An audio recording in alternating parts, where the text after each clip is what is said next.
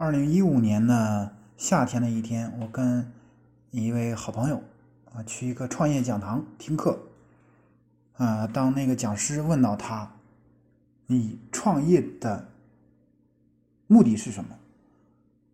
啊，他没有说创业是为了挣钱啊，他说：“我创业是为了能够给世界留点留下点什么，给我的人生留下点什么。”呃，到现在这这个经历已经过去五六年了，啊，我总是不经意间想起，啊，为什么会想起这个呢？因为他问问到了一个终极追求的问题，啊，人生的终极追求。其实很多人在这个上面都是迷茫的，啊，上学的时候呢，呃，政治老师可能教过我们啊，要政治课本也教过我们，啊，人要树立崇高理想、远大理想。啊，要树立一个宏伟的目标，如何如何？这些呢，在当时啊，可能就是一句话啊，就是这么一个一个一个一个教导。但是真到步入社会后，很多人都是忘了那句话，忘掉了梦想，甚至没有理想，没有目标啊，更不要谈什么人生终极追求了。那么拿这个问题问我自己，我的人生终极追求是什么？我现在很明白，我要成为一个作家、音乐人。我这是我的终极追求。说一句极端的话，假如哪一天，假如我百年之后啊，我希望我的墓碑上能提“音乐人曲梁”，这就够了。我对自己的终极追求很明确。我绝对不会在这个事上有迷茫的，而且你看，我已经走在了音乐人的道路上。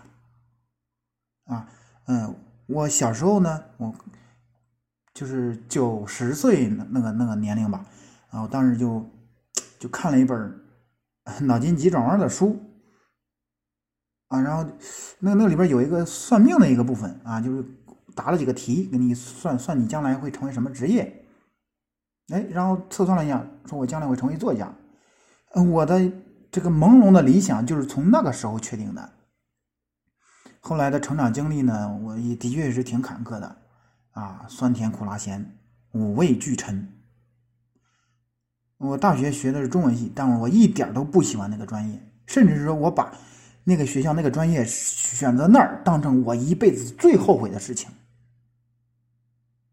但是呢。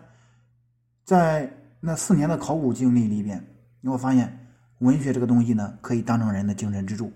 就像我上一讲讲的，啊，这个诗歌文学是我的精神支柱，但是我不不能指望它挣钱，它是我精神世界的净土，它不是用来挣钱的。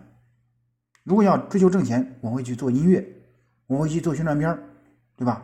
我会去做网络推广，我会去做网络营销。嗯，那么呃，说到最后啊。你的终极追求是什么？记住，你的终极追求绝对不能是钱。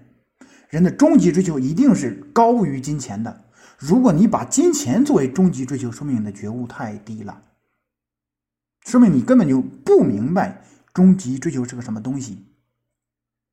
啊，这终极追求这个虚无缥缈的东西，它恰恰啊，在很多时候能够成为引导一个人成长、前进、突破的一个啊。很很能够以柔克刚的一个动力。到最后，我问一下，你的终极追求是什么？你想明白了吗？